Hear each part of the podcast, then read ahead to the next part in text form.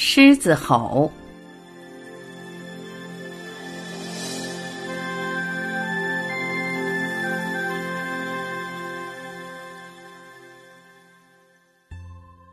在同一个雨季里，阿难陀因提出了一个关于缘起的问题，以致佛陀对比丘们宣讲原生法的十二种因缘关系。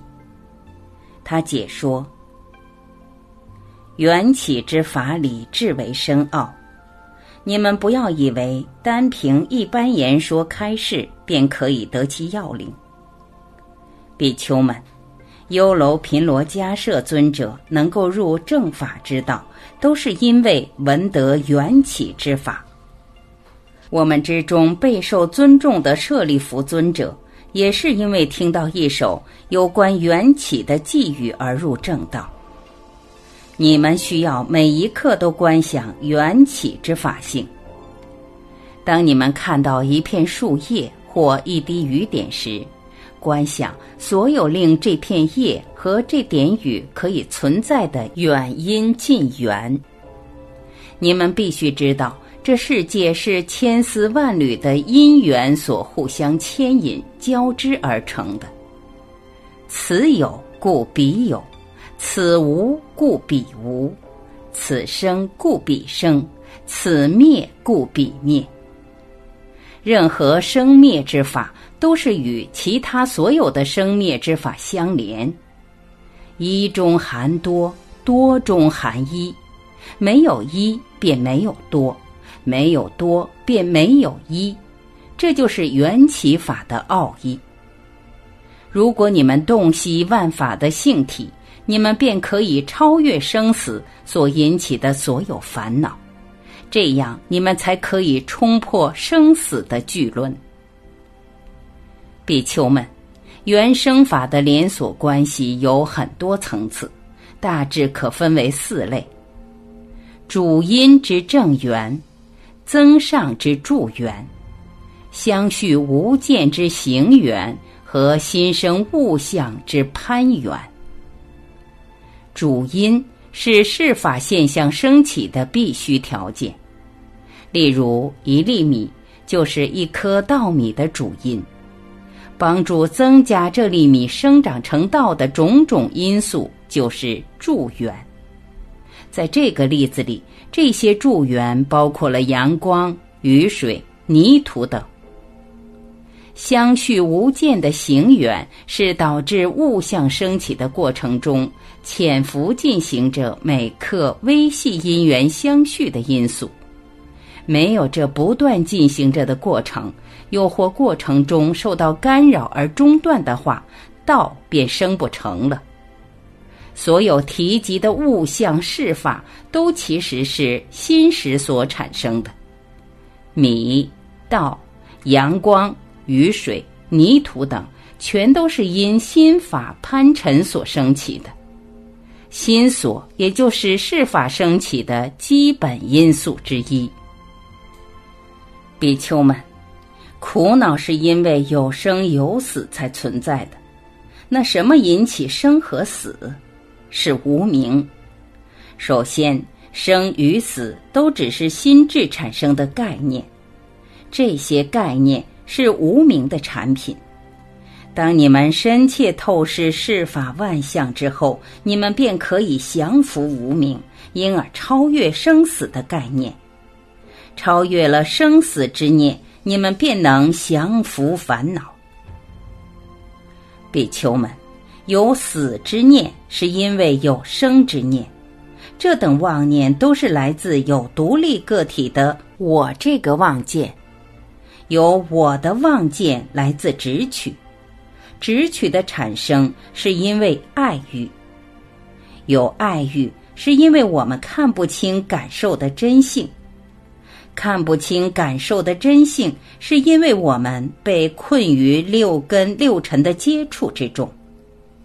我们被困于六根六尘的接触之中，是因为我们的心并不清澈平和。我们的心并不清澈平和，是因为我们的心有起心动念。心的起心动念是因无名所致。这是二种因缘关系相互牵引，彼此密切联系。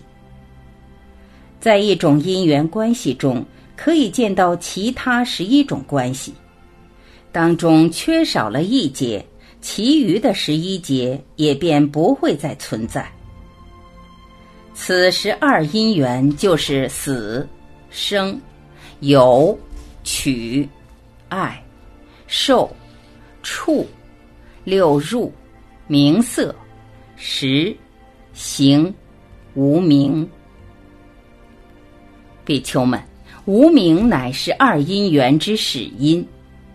幸好关照缘起的法性，可以使我们能够摒除无名，超越烦恼。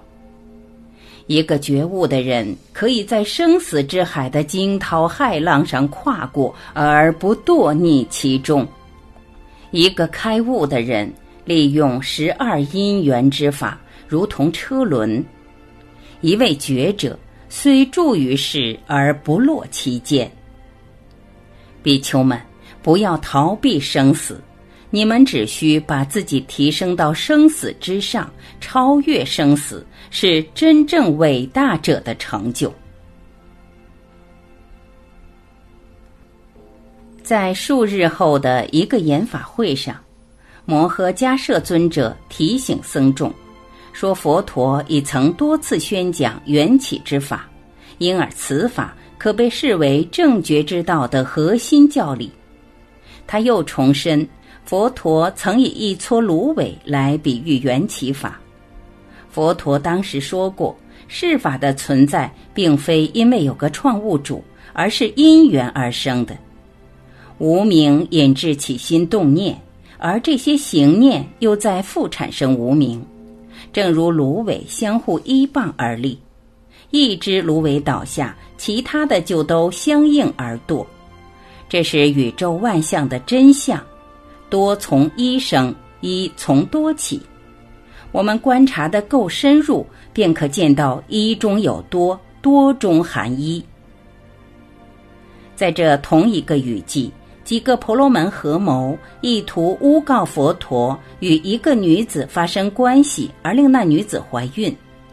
他们找到一个名叫倾斜的年轻貌美的婆罗门女子，告诉他婆罗门的急剧失势，是因为许多年轻人被佛陀教唆成为他的弟子所致。为了保护他的信仰，倾斜便答应与他们合作。他每天前来奇缘精舍，都身穿一袭美丽的纱丽，手携一束鲜花。他并不会准时前来参加法会，而只是站在讲法堂的附近，等待着信众离场。起初，当他被人问及在那儿干什么时，他总不回答，只是微笑。数日后，他开始有所反应，但也只是说。我去我要去的地方。再过几个星期，他便开始给人含糊的答复。我要前去找沙门乔达摩。最后，他又被人听到这样说：“在奇缘精舍度宿很是不错。”很多人都觉得他的话刺耳，一些信众开始有点怀疑，但都没有提出疑问。一天，倾斜出现在佛陀的法会里，他的肚子明显的隆起来。佛陀正在说法时，他突然站起来，大声说道：“乔达摩师傅，你这么有口才说法，地位又那么受人尊重，但你对我这个被你弄大了肚子的可怜女子却全不理会。我的孩子是你的。”你愿意负起你这亲生骨肉的责任吗？众人一阵骚动，每双眼睛都注视着佛陀。佛陀只是淡淡的微笑，答道：“姑娘，只有我和你才知道你声称的是否属实。”众人无法再按得住他们的惊讶。几个人怒气冲冲的站起来，倾斜，忽然感到恐慌，生怕别人会打他一顿。他找寻出口离开，但在慌乱中却不小心跌倒。正当他挣扎着想站起来的时候，一块又圆又大的木块从他的腹部堕到地上，正落在他脚上。他疼痛的大叫一声，忙抓着差点被压扁的脚趾。他现在的肚子变得平坦了。群众都顿时松一口气，一些人不禁大笑起来，另一些则对倾斜讥骂。契摩比丘尼上前，轻轻搀扶倾斜离开讲堂。他俩出去后，佛陀便再恢复说法，就像没有事情发生过一样。佛陀说：“信众们。”就如光明驱散黑影一般，觉悟之道可以拉倒无明之堵。四圣地、无常、无我、缘起、四念处、七正觉因、三门、八正道，全都像狮子吼般被宣说过，因而吸破了无数的妄见邪说。狮子是禽兽之王。离开洞穴时，它伸展身体，跳视四面八方，搜寻猎物之前，它会发出如雷贯耳的吼叫声。其他动物无不震惊而逃。雀鸟高飞，巨鳄向水里潜，角狐也急忙钻进洞里去。就是村中的大象，虽然有彩带装饰和金伞为盖，都被这吼声吓得四处乱跑。信众们，觉悟之道的宣讲，就正如狮子吼，邪说为之震惊。当无常、无我和缘起法被宣说时，一向从无名和昏惑中。找寻安稳的人天众生都立时醒觉起来。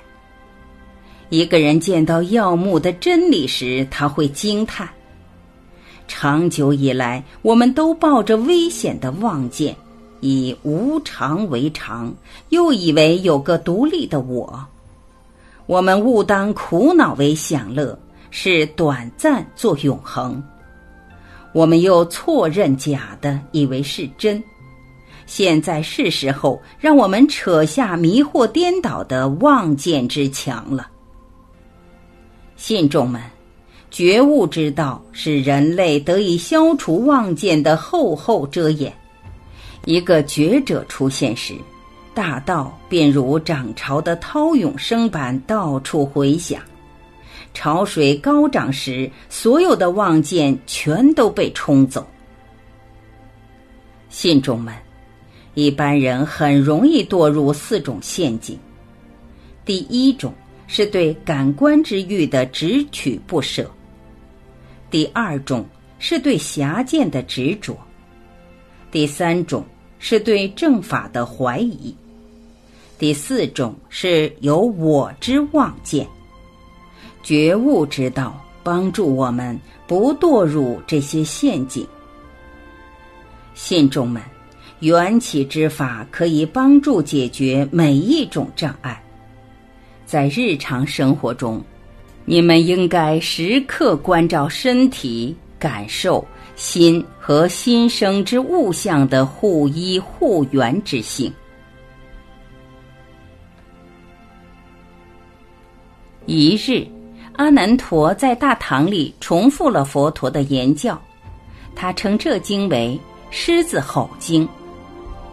这个雨季里，很多比丘都患上了疟疾，一些比丘因太瘦弱而不能往外乞食。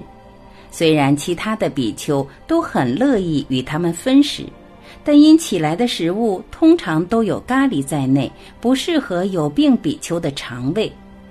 因此，佛陀特准在家中替这些比丘备食，他们会烹调一些容易消化的食品。如加有蜜糖、乳汁、蔗糖和油等营养材料的米粥。由于这些食物的帮助，比丘们也慢慢康复了。一天禅坐后，佛陀听到很多乌鸦的叫声，查看之下，他发现一些比丘正拿未补病僧的食物给乌鸦们吃。他们解释说，当日上午几个有病的比丘都没有胃口，过了中午，比丘们都不许进食。当佛陀问他们，为何不留着食物待明天再吃时，比丘们提起有关不可吃隔夜食物的规条。